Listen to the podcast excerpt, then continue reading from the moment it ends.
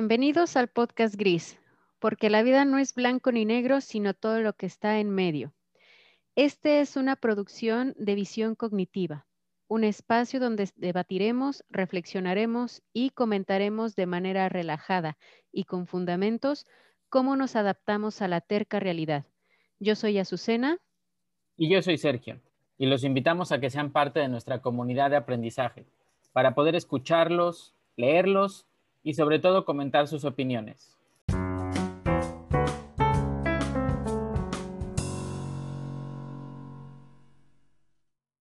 La vida, el aprendizaje y qué beneficios nos puede dar una disciplina que tiene aproximadamente ya 1500 años. Ya saben que aquí en el podcast Gris siempre empezamos con nuestras conversaciones con alguna pregunta y te doy la bienvenida, Susana, y te pregunto, ¿qué relación tienen las artes marciales con visión cognitiva?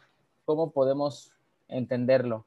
Gracias, Sergio, por la bienvenida y también le doy los buenos días, tardes y noches a todos los que nos escuchen y a ti también.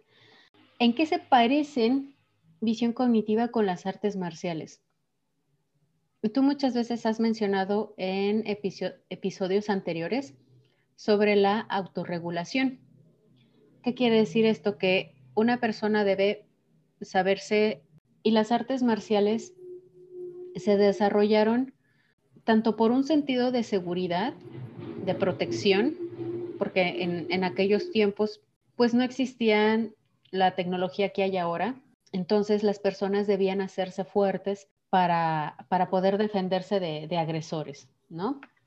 Voy a empezar con, esto. El verdadero significado del kung fu no es el kung fu que nosotros vemos en, en las películas, o sea, sí es el arte marcial, pero Kung Fu significa trabajo de excelencia o el trabajo de la perfección. El kanji del Kung Fu tiene una, tiene una montañita que es como un piquito, un triángulo, y arriba tiene una línea. Esos representan las nubes. Pero de esas nubes sale otro puntito hacia arriba, que esos son los límites que yo voy a romper en la práctica o en, el, o en mi camino de vida. Las similitudes que, yo veo aquí en, visión cognitiva es que tú todos los días tienes que poner un granito de arena más a tu esfuerzo. Que si hoy hice, lo voy a poner en ejemplo de artes marciales, hoy hice 50 lagartijas. Perfecto, está bien. Tu meta son 500 lagartijas en una, en una, sola, en una sola sesión. Vamos a ponerlo así y lo vamos a exagerar un poquito. Haz una más y otra más y una más. ¿Qué quiere decir esto? Que si tú entras a la parte de la autorregulación, da un poquito más de ese estudio, da un poquito más de, ese esfuerzo que tú le estás aplicando a lo que ya se te hace fácil. Si tú te quedas en lo, en lo fácil, en lo que pues ya me lo sé, ya sé cómo se hace esto, que el otro, vas a empezar a desarrollar ciertos hábitos que vas a decir, Mm, no lo necesito hacer ahorita, lo dejo para después, lo dejo para el rato y entonces se va a revertir todo ese esfuerzo que tú ya pusiste de tu estudio, de tu aprendizaje y se va a volver un mal hábito. O sea, las artes marciales buscan que tú fortalezcas tus habilidades, pero también que modifiques tus malos hábitos en virtudes. Eso es lo que a lo que se enfocan las artes marciales y qué relación yo veo con, visión cognitiva. Y, me hace mucho sentido lo que dices porque desde la perspectiva cognitiva, la capacidad que tiene alguien para, para, como tú decías, para ponerse límites o, poner un poco más del esfuerzo, eh, es esta, primero parte de que la conducta es intencionada, es decir, no toda conducta es intencionada, pero, pero alguien que tiene disciplina es alguien que es intencionado a, hacer algo. ¿Por qué las circunstancias o, la, o el cansancio o, el cuerpo mismo te dicen, no, ahorita prefiero descansar, ¿no? O sea, somos un ser económico por naturaleza en el sentido de economizar esfuerzos, eh, obtener mayores beneficios con menos esfuerzos. Y alguien autorregulado es aquel que es intencionado a conseguir una meta. Y eso le lleva a controlar, a controlarse a sí mismo para poder conseguir esa meta. Entonces, creo que si algo, si algo nos puede hacer ese match entre las, las artes marciales y el aprendizaje y esto que, y, la vida, como, como tratamos de discutirla, platicarla aquí en, en, el podcast gris, tiene que ver con una persona que se, que se controla a sí misma, una persona que se autodisciplina, una persona que en el logro de sus metas encuentra la motivación para, para seguir adelante, ¿no? Y, y aún las circunstancias difíciles y la, lo que hemos hablado sobre resiliencia de adaptarnos a, circunstancias difíciles tiene que ver con hoy me tropiezo, está bien, duele, sóbate, pero el, el disciplinado tiene esta característica de, ok, duele, pero me levanto, pasará un tiempo y volveré, ¿no? Yo creo que esto, ahora que estamos en, en, medio de esta pandemia, es algo que nos debe quedar claro, ¿no?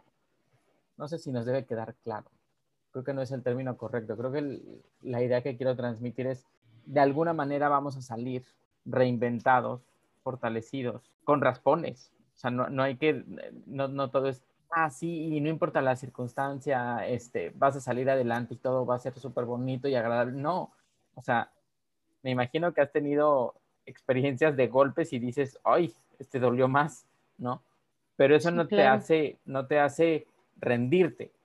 Duele, se siente, hay una cicatriz, hay un moretón que duele, pero es esta exigencia que tú te pones de, de ok, pero ¿Hasta dónde, ¿Hasta dónde quieres que te duela? O sea, no es, no es llevarse, no es dejarse hundir por las emociones. Y no quiere decir que con las artes marciales yo vaya a dejar de sentir. O yo vaya a dejar de ser un ser emocional. Igual nos vamos a enojar, igual nos vamos a poner tristes, felices, contentos, eufóricos, depresivos, porque así somos por naturaleza.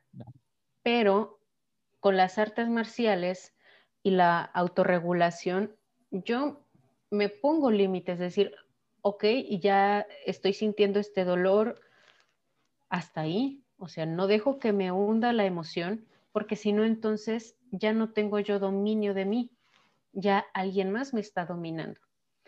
Y lo que siempre hemos comentado aquí viene una frase muy, muy, muy acuerdo a esto, y lo dijo Bruce Lee, que el conocimiento te dará poder, pero el carácter te dará respeto. Las artes marciales ayudan a fortalecer nuestro carácter y en fortalecer nuestro carácter tampoco nos vayamos al extremo de ser impositivos, ser manipuladores, ser controladores, sino más bien saber controlarte a ti mismo. O sea, el que sabe y el que logra controlar su ira, controla su peor enemigo. Y el conocimiento nos da poder conocerte, conocer tu entorno, conocer cómo se mueven las cosas a tu alrededor, cómo incluso te mueves tú emocional, físicamente, cuáles son tus habilidades, cuáles son tus límites. Eso también te da poder de decir, puedo avanzar más o hasta ahí me quedo. Pero a lo que va el kung fu es a no te quedes, no te conformes donde estás, Tienes tu momento de descanso, tienes, necesitas cierta pausa para asimilar todo lo que vas aprendiendo a lo largo de la vida, pero no te puedes quedar ahí si no te estancas. Entonces, al estancarse, todo se empieza a desordenar y se empieza a enfermar. Sí, y creo que voltear a, las artes marciales como una respuesta que nos va a ayudar hoy en día tiene que ver con no es con una añoranza de, ay, es que lo que se hacía hace siglos es mejor que lo que se hace. No, tiene que ver con el caer en esta, en cuenta de esta, de esto que quiero transmitir, que es el principio del éxito, como quieras contextualizar, inicia por conocerte, por poder definir preguntas tan básicas como quién eres y en ese círculo de lo que eres capaz, pues te vas moviendo y vas luchando y te vas perfeccionando a ti mismo para ir logrando lo que más quieras. O, ir conquistando o ir logrando tus metas de una manera real, aterrizada, con tus circunstancias, entendiendo todos los límites de los que en otras ocasiones hemos hablado, ¿no? Pero aquí sí creo que se va, que vamos a ver una parte práctica. Cuando en, en episodios anteriores hemos hablado de la diferencia entre las personas que sean el, el, vicio y la virtud, como citando a Morelos, como lo hemos hecho desde hace un par de episodios, pues sí va a haber una diferencia entre, y, y, esto es lo siguiente que quiero preguntarte, o sea, ¿qué, ¿qué, diferencia encuentras en tu pasar por la vida y por las aulas entre aquellos chicos que practican algún tipo de arte marcial y aquellos que no? Hay diferencias muy marcadas y antes de, dar las diferencias, voy a aclarar que no es por decir que unos son mejor que otros, pero tienen, tienen una forma de pensar diferente. Ok. O sea, un chico que ya ha practicado artes marciales niño o niña, está más abierto al aprendizaje, tiene mucha seguridad en, en sí mismos y no es necesaria, y quizá hasta me atrevo a decir que no es necesario y no es obligatorio que que practiquen las artes marciales, con que en su casa tengan una disciplina, con que en casa tengan ciertas reglas, que ellos sepan dirigir esas o, sepan obedecer esas reglas, ya con eso van en camino a un arte marcial. No es necesario que ellos sepan saltar dos metros, ni que hagan maromas, ni esto ni el otro, sino que lo que, lo que comento es que el kung fu es el trabajo de excelencia y no es el trabajo que se hace perfecto a la primera vez, sino es el trabajo que todos los días lo vas perfeccionando, lo vas mejorando y lo vas haciendo tuyo. ¿Sí? Es como cuando en el kinder nos enseñan a escribir, nos enseñan el ABC. Primero tienes que seguir las líneas del cuaderno a fuerzas. Y ya cuando te sabes las letras, ya cuando te sabes las bases, tú solito vas con la práctica agarrando tu propio estilo de escritura, ¿no? Por eso algunos nos salen patas de araña, otros tenemos la letra, otros tienen la letra más bonita y así, ¿no? Cada quien, cada quien da su propio estilo. Pero sí estilos de música ah, propios a alguien que no les gusta, ¿no? Es un, es un ejemplo así como muy, muy, banal, pero aunque vayan así como a, a bueno, pues en, en, mi experiencia que los alumnos deben de tomar la clase, tengo los alumnos que son muy participativos y tengo los alumnos que agarran la clase para momento social, ¿no? Porque no es lo suyo. Les enseño relajación, les enseño la base de las artes marciales y sobre todo intento que ellos lo apliquen a la escuela, a su propia experiencia, a lo que ellos están viviendo ahorita. Y no es, no es fácil, o sea, meter la idea de una disciplina, de que sepan autodisciplinarse y de que sepan que a cierta edad ellos tienen que saber guiarse, porque eso no nos lo enseñan, claro. Sí, y, y es que yo creo que aquí es donde empezamos a notar distinciones, subrayando lo que, lo, y suscribiendo lo que decías de que no estamos hablando de que unos son mejores que otros, ¿no? O sea, o que algo es mejor que otro. Simplemente es importante conocer diferencias, o sea, sí, sí tenemos que tener la capacidad de identificar diferencias. Y creo que sí las artes marciales, utilizando los argumentos que tú estás dando, sí van a ayudar a marcar una diferencia entre la disposición a experiencias de aprendizaje y la no disposición.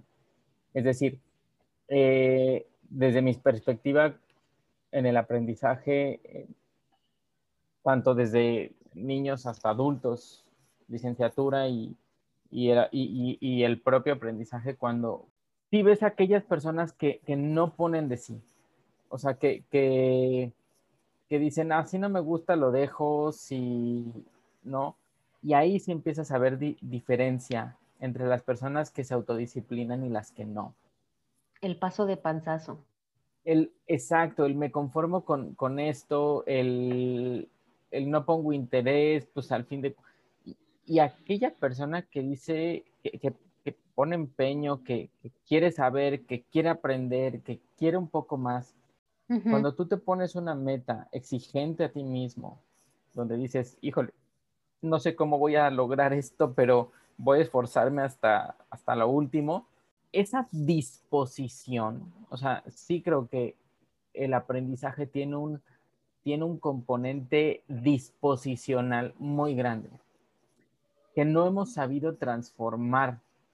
Las personas o, o, la cultura educativa, al menos en México, no hemos sabido alterar la disposición de los alumnos para aprender y nos hemos basado en el performance del, del, del que enseña.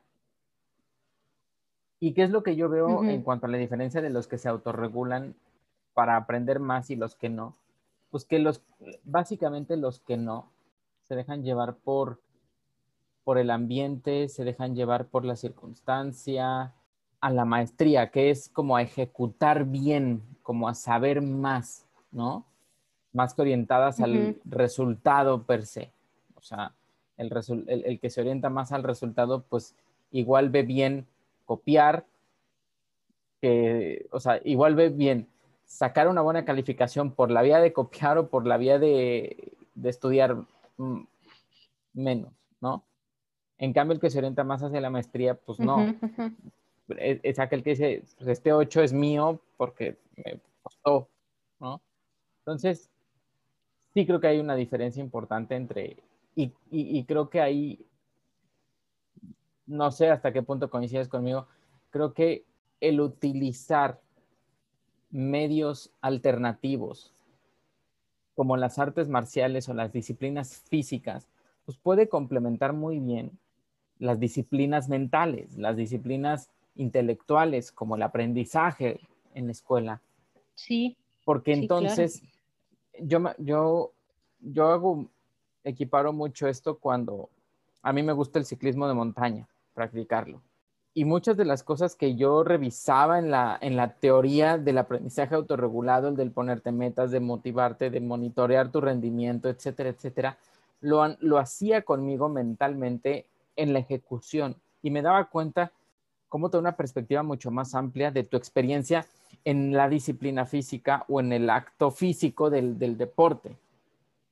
¿no? Entonces, sí, veo una diferencia entre, entre motivaciones, entre orientaciones a la motivación guiadas por procesos de autodisciplina a gente o a las personas que se dejan ahí llevar por si tienen ganas o no. ¿No? Claro. Y, y esto, esta disciplina, pues no, no lo vayamos a dejar solamente a la escuela, sino que viene desde casa. O sea, con detalles pequeñitos tan, tan así de decirle al niño, recoge tus juguetes antes de dormirte, porque si te levantas en la noche te puedes tropezar con algún juguete y te puedes lastimar. No sé, ponerles algún ejemplo así, de que ellos tienen que irse haciendo responsables de, de sus cosas. Dejarles responsabilidades de seis años a niños de seis años, ¿no? Todo acorde a la edad se conforman con, el menor esfuerzo, eh, sus metas son más bajas, sus metas no son conscientes. O sea, tú les preguntas, ¿qué quieres? No, pues no sé. No, pues no sé, ¿no? Lo que sea. Ajá, sí, sí, sí. Se les va desarrollando cierta seguridad. Ahora, niños que tienen un carácter muy explosivo, niños que tienen un carácter de que nos llegan, por ejemplo, nos llegan a, la escuela de, Kung Fu, es que el niño pega, es que el niño esto, es que el niño el otro, ok, páselo a la clase. Las clases no es, no es, este, no es para que pasen a tortura china.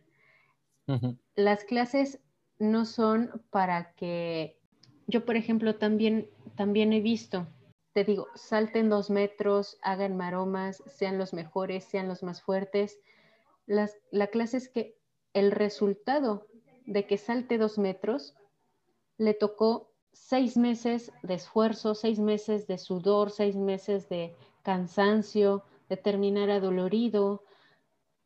Y eso va cambiando su modo de, su modo de pensar.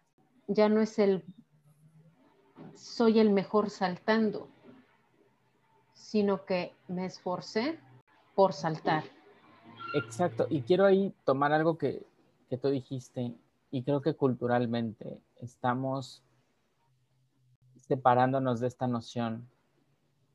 Le tenemos mucho miedo al dolor, al dolor físico. O sea, tú lo decías, o sea, el, resultado de brincar dos metros o de hacer X o Y, pues pasó por, por momentos de dolor, pasó por porque te tropezaste o simplemente de tanto esfuerzo que estás haciendo en la actividad física, terminas adolorido.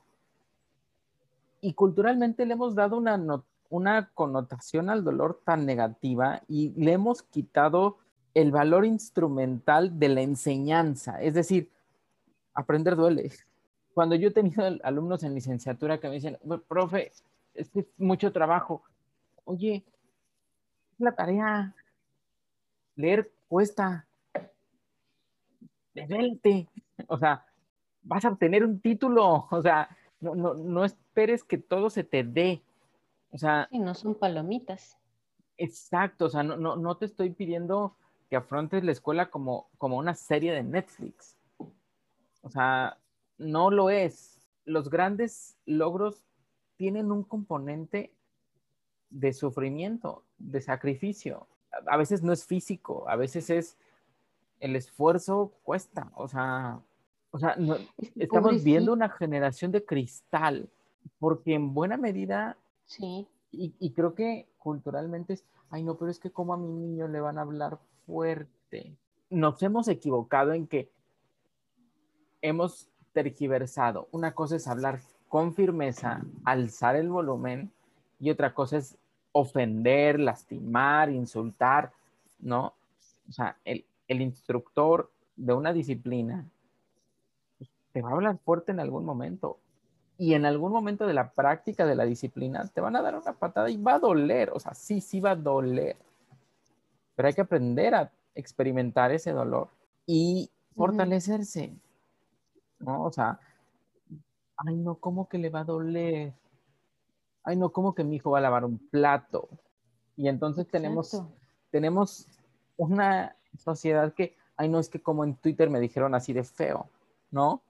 Sí somos críticos y ofendemos o criticamos, pero no aceptamos porque no estamos acostumbrados a tener un, un nivel de, sufrimiento, ok, acorde al, nivel de exigencia y acorde a lo que tú quieras, pero creo que, la autodisciplina sí implica decir, ok, esto duele, esto me está costando trabajo, esto no es agradable, pero el beneficio último va a ser mayor.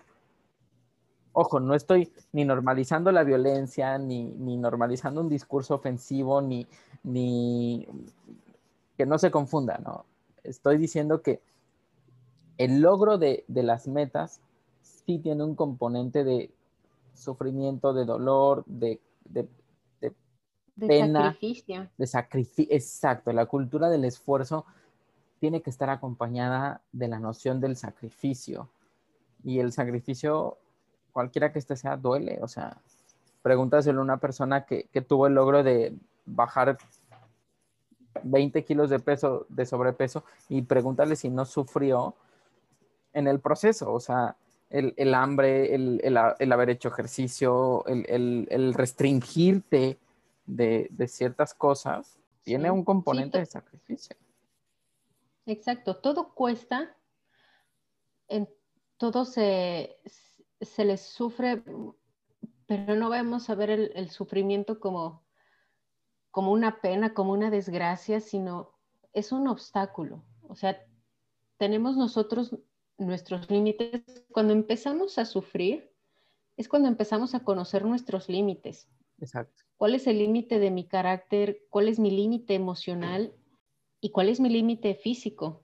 En el, en el conocimiento, por ejemplo, lo que tú decías de tus chicos universitarios, que es que es mucha tarea, es que es mucho trabajo pues empieza desde ahora porque si lo dejas para mañana te va a quedar menos tiempo. O sea, necesitas sacrificar un poquito de tu gusto, de tus deseos, de tus placeres, para disciplinarte, para, para que tú sepas de que eres capaz. Así, así van las artes marciales. Hay maestros muy rudos en las artes marciales, pero únicamente dentro de la clase. ¿Por qué lo hacen así? Porque no nada más es fortalecer el cuerpo, sino es fortalecer el carácter y la mente, que si es un poco rudo y, y quizá lo vean extremista, pero necesitas aguantar las ofensas, o sea, necesitas tú fortalecer tanto físicamente, tener, una, tener un logro físico, aguantando el que te digan, no puedes, eres un tonto, eres un inútil, no sabes, nunca lo vas a lograr.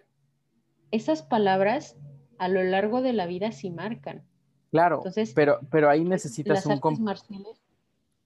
necesitas un componente de autoconocimiento y de autoconciencia de que sí puedes para poder defenderte cognitivamente de esas creencias. Porque si a una persona que nunca ha tenido un logro físico, tú le dices eso y le haces creer eso, entonces sí vas a determinar un futuro de fracaso. En cambio, si tú lo utilizas como metodología de reto instruccional, una vez que ya tiene cierto logro, entonces él va a tener la fuerza de carácter para decir, ¿cómo de que no? Entonces te demuestro que sí puedo. ¿Sí me explico? O sea, eh, no puedes llegar con un principiante a tener tratos rudos. Tienes que ir como poco a poco, igual con, un niño, con un estudiante, con, con un trabajador, con en todo contexto necesitas ir incrementando el nivel de confianza, de autoconfianza. En psicología le llamamos de autoeficacia, para que vaya teniendo las herramientas interiores de decir, de decirle a la circunstancia, de decirse a mí mismo, sí puedo. Porque si la circunstancia lo aplasta, entonces sí lo puede llegar a destruir. Y, creo que en, y creo que en ese sentido es donde el arte marcial sí puede ser un muy positivo aliado de, en un contexto controlado, de darle herramientas de carácter para empoderar. Sí, cuando, cuando empiezan los chicos en, artes marciales, sea, sean niños o sean adultos, por ejemplo, mi método es no decirles nada, principiantes, hagan 10 abdominales. Ah, pues a algunos les cuesta más que a otros. Digo, vamos, no me importa si te tardas una hora, haz los 10. Si necesitas descansar, descansa, pero termina. ¿Por qué? Porque llevan su ritmo, llevan su propio esfuerzo, van conociendo su límite, que ya lo saben de antemano, porque dicen, no, pues es que nunca he hecho ejercicio no, pues 10 abdominales vas, vas a sentir que, es una tortura. Entonces, lleva tu ritmo y órale, y hazlo, ¿no? Y mientras van avanzando, se les va aumentando el nivel de exigencia. Claro. Yo he conocido, yo he sabido de maestros, no los he conocido, yo he sabido de maestros que son hasta groseros, que, que insultan alumnos y dicen, no, pues entonces, ¿cómo quieren tener alumnos así? Si agarras el método, de irles poco a poco metiendo la, disciplina y metiéndoles la exigencia de, y de órale, no quiere, pues va a tener que hacerlo, ¿no? Y sí, en, artes marciales, por eso son un poquito más rudas las artes marciales. Hay castigos, si hay regaño, si hay te hablo fuerte, si hay te, te llamo la atención, pero es porque a veces la mente se, bloquea. Lo que pasa es que nos hemos culturalmente desacostumbrado, a ver, por malos usos y autoritarios usos domésticos de la voz fuerte y de la disciplina, hemos tergiversado a que la disciplina es negativa y la, la, disciplina implica un castigo. La disciplina no es un castigo, la disciplina es es una cultura del esfuerzo. Eso es la disciplina. Cultura del esfuerzo dirigido al logro de algo, cualquiera que esto sea, ¿no? hacemos, creo, un uso contrario o le hemos dado otro significado. Cuando decimos, te voy a disciplinar y entonces te quito el, videojuego. Pues, pues, no, no le estás dando de disciplina, le estás haciendo un, este, esquinerianamente un eh, em, castigo negativo, es decir, le estás retirando un estímulo que le, que le guste. Eso no es disciplinar, eso es otra cosa. Es orientar. Disciplina, creo, deberíamos enfocarlo más a una cultura del esfuerzo. Y entonces, si en la medida en la que vamos disciplinando más al, a una persona, y, esto aplica no solo para niños, aplica, a nosotros como adultos, padres, trabajadores, o sea, ¿cuál es nuestra disciplina del esfuerzo en el trabajo? O sea, hay, hay un dicho, no sé si sea muy mexicano solamente, pero, pero es como una cultura, o sea, de hago como que trabajo porque hacen como que me pagan, o sea, es como, como, el, como la cultura del conformismo. Exacto. En vez de dar lo mejor que pueda, o sea, hago mi trabajo lo mejor que pueda, ¿no? O sea, y, y si me capacito, lo voy a hacer todavía mejor. Em, entonces creo que sí la, la autodisciplina y, y, cómo las artes marciales pueden ayudarnos a cambiar una cultura de conformismo, de, por una cultura de esfuerzo, ¿no?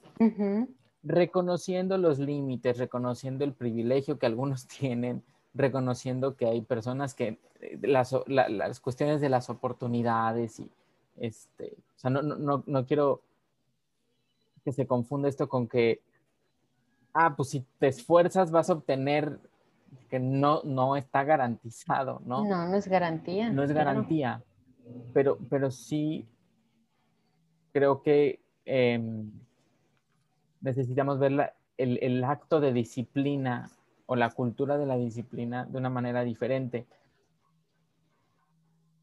Sí. Ahora, quisiera preguntarte, ¿cómo fue que tú llegaste a las artes marciales? Y, para, para tratar de ilustrar un poco quiénes pueden llegar a necesitar o, cómo pueden ver las artes marciales como, como un aliado de la, de, la, formación de carácter, no solo de niños. Obviamente en, niños es bueno porque están justamente en el proceso de la conformación del carácter, pero en adultos también.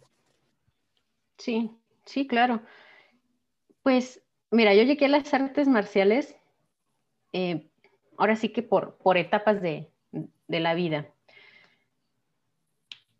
Primero nos, nos metieron a, taekwondo cuando, cuando yo era niña porque había que saber defenderse, ¿no? Sabían que me estaban haciendo bullying en la escuela, entonces, bueno, pues métete a, a, taekwondo para que aprendas tú a defenderte y agarres seguridad.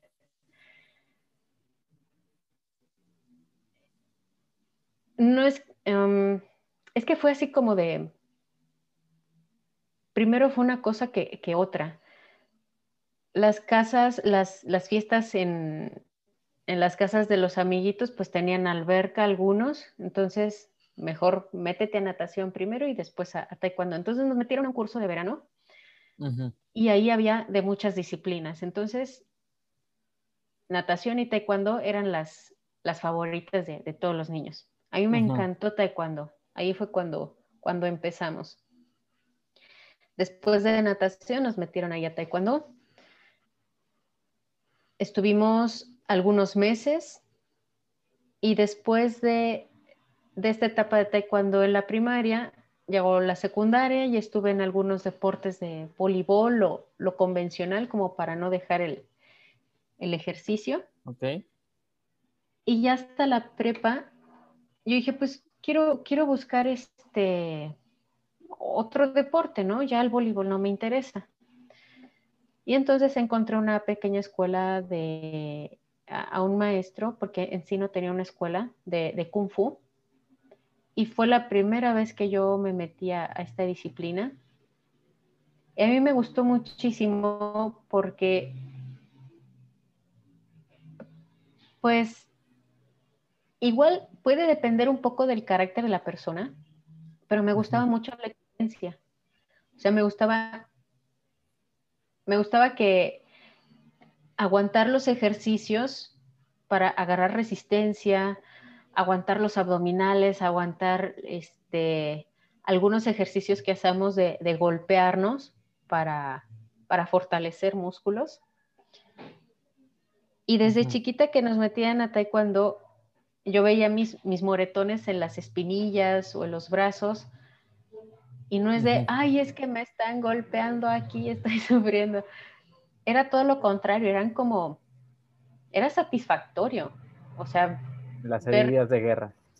Las heridas de guerra, las, las espinillas verdes con chichones y morados. O sea, hoy es que duele y me duraba varios días, pero era satisfactorio porque yo sabía que había logrado algo. Y ya a los 16 que entré a Kung Fu, no usábamos las protecciones, no usábamos tantas protecciones en Taekwondo, entonces era, era un poquito más duro porque no hay peto, no hay careta, no hay espinilleras, nada, o sea, o te pones duro o te pones fuerte y aguantas o este o espérate tantito, ¿no? Para, para golpes. Después de estar un año en, en Kung Fu, pues ya había yo entrado a la, a la universidad, entonces pues escogí una disciplina, bueno, no disciplina, sino un pasatiempo un poco más, más femenino. Le experimenté a la, a la danza árabe. Dije, bueno, pues vamos a entrar. También me gustó, estuvo padre, pero para mí no era, no era suficiente. Yo quería algo que me exigiera. Yo quería exigirme. Yo quería sudar la gota gorda. Entonces busqué escuelas en, en Cuernavaca, en el, en el centro y pues encontré una escuela de kung fu. Me gustó muchísimo. Ahí sí la exigencia era de, ay, ¿por qué me metí en esto? Pero pues aquí estoy y me aguanto. Yo lo escogí, ahora me aguanto. Y así es como estuve entrenando, aprendiendo durante cinco años y medio. Empecé con el kung fu, después me pasé a la disciplina del tai chi, del qigong, este, el sanda, que es un estilo de boxeo chino, que en este estilo de boxeo es muy parecido al kickboxing, donde das patadas y das golpes y das algunas, este, das codazos y rodillazos y también derribes. Pero es satisfactorio el, cansancio y el logro y el avance. y, no hay más, o sea, mientras te exijan es porque están conociendo tu límite y saben que puedes dar un poco más. Entonces, si a mí al principio me cansaban 15 lagartijas, después de algunos meses me cansaban 17 y después de otros meses me cansaban 20 y después 25 y así. Sí, como esta noción de un poco más, ¿no? O sea, el, logro va siendo un poco más cada vez, no es el logro de tajo, o sea, Sí, Así no se conquista. Va, superando tus límites. Y pues las artes marciales no es, no es nada más el, conquistar la, mente, el cuerpo, sino también tus, tus emociones. ¿Qué te puedo decir? El que entra a las artes marciales es porque algo necesita, algo quiere, quiere ir más allá, quiere seguridad, quiere fortaleza. Ya sea que, por ejemplo, cuando a mí me, empezó a tocar dar clases, que no, pues llevo a los niños porque son latosos y disciplínelos usted. Me decían así las, las mamás de los, de los niños que me llevan. Y así de, ay señora, pero es que la disciplina empieza en casa. Dije, bueno, pues me lo sabía. Entonces, ahí yo, yo luchaba por disciplinar a, los niños y luego me decía, sí, adelante, es la disciplina. A veces salían protestando, ¿no? Pero regresaban contentos los niños y se esforzaban y volvían otra vez y volvía la disciplina y volvían a ser puchero y regresaban contentos y era un ir y venir, o sea, no e, es... que es que la disciplina, el, uno piensa que el niño la va a recibir con desagrado y no, realmente no. Cuando hay alguien que está bien orientado a impartir disciplina como una forma de instruir, no hay, no hay mayor problema. E, e, el tema es que la disciplina tiene mucho que ver con el contexto, entonces los niños aprenden a ser disciplinados, pero pues en la clase, porque en casa a veces los papás no logran, no logramos traducir los logros de, la, de la clase de arte marcial a la vida del niño. En general yo creo que sí. Yo, mi aproximación a las artes marciales es muy reciente. Este, cuando mi hijo el mayor era chico, notábamos un poco que la psicomotricidad no era su mayor fuerte. Entonces, este, nos recomendaron el taekwondo como un, como una, pues como una alternativa a, que el niño fuera logrando las destrezas psicomotrices necesarias. Este, y la verdad lo hemos visto, lo hemos visto eh, ya tiene, yo creo que va para un año y, sí hemos visto un cambio, pero no solo en, lo, en, la, en, la, en la psicomotricidad, sino en la seguridad que él tiene, en cómo juega en los parques, este, se atreve, este, antes le teníamos que insistir para que se subiera una resbaladilla casi ¿no? O sea, sí lo lograba, pero, pero no era aventado. Y ahora es más seguro de sí mismo. Este, la, digamos, ahorita en lo que estamos es en el disfrute de, del, impacto del golpe que están empezando ya con el peto y la careta, aprendiendo a recibir golpes. Sí, sí, claro, el, el que se les enseñe a, recibir golpes, pues no es nada más el, el, guamazo el que te va a doler físicamente, sino pues la vida te va a traer sorpresas, la vida te va a traer muchas aventuras en las que vas a tener a veces que resistir y en las que otras vas a, vas a poder disfrutar. Pero... Mm, te, cuento una, una anécdota chistosa. ahorita que están en, este, empezando sus, sus lecciones sobre el combate, eh, hay un momento donde les dejan combate libre y se tienen que pegar el uno al otro. Pero antes les habían enseñado que tienen que levantar los brazos para dejar que la patada del compañerito entre, ¿no? Y acomodarse para que el otro le pueda patear. Básicamente servir de un buen domi. Era chistoso porque mi hijo y su compañero en la, en la primera vez que estuvieron en, combate libre, los dos levantaban la mano como que no se pegaban, o sea, era como que seguimos en este de primero tú y después yo, primero tú y después yo, o sea, eh, y poco a poco se están acostumbrando a, de pronto estás enfrente de alguien que te va a pegar y tienes que prepararte para responder. Eh, y, con esto lo quiero traducir o transportar a la vida. Sí. O sea, tienes que aprender a acomodarte a la circunstancia para poder contraatacar. No, no me refiero físicamente contra alguien, sino contra la circunstancia y decir, ok, ya terminó la clase, nos quitamos y nos seguimos saludando con el respeto que, que, que merece, ¿no? Y vemos al otro como, como el que me está permitiendo aprender, no como el que me está pegando. Exacto. Este, y eso creo que deja mucho, muchas lecciones eh, conscientes y no conscientes para, para los niños y jóvenes y que creo que nos puede ayudar a todos y transportar eso, que puede ser una clase de artes marciales, transportarlo a, a logros más trascendentes como la vida y el aprendizaje académico y, cómo eso puede llevarte a, a, una vocación o a un trabajo que, trascienda, que signifique algo para la sociedad.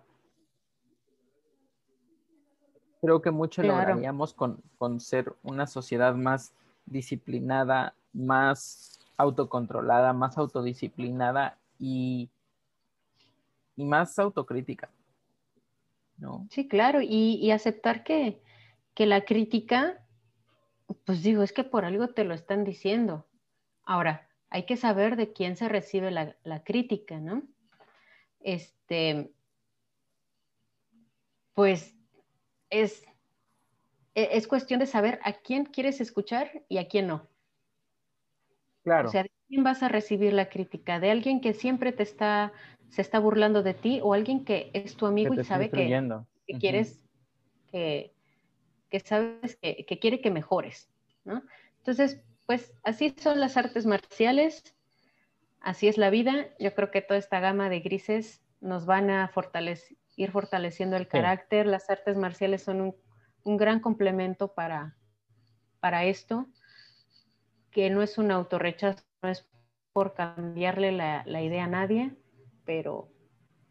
Y creo que ahora que veníamos hablando en la serie anterior del de, regreso a, la, a las clases y a la normalidad, creo que bien nos haría, dadas las circunstancias emocionales y las situaciones reales que hay de salud mental, que hagamos uso de las herramientas que existan para poder fortalecer el carácter de la gente y poder eh, encontrar lugares y espacios de, de, externar físicamente esfuerzo y demás como vía para mejorar las condiciones emocionales internas del sujeto.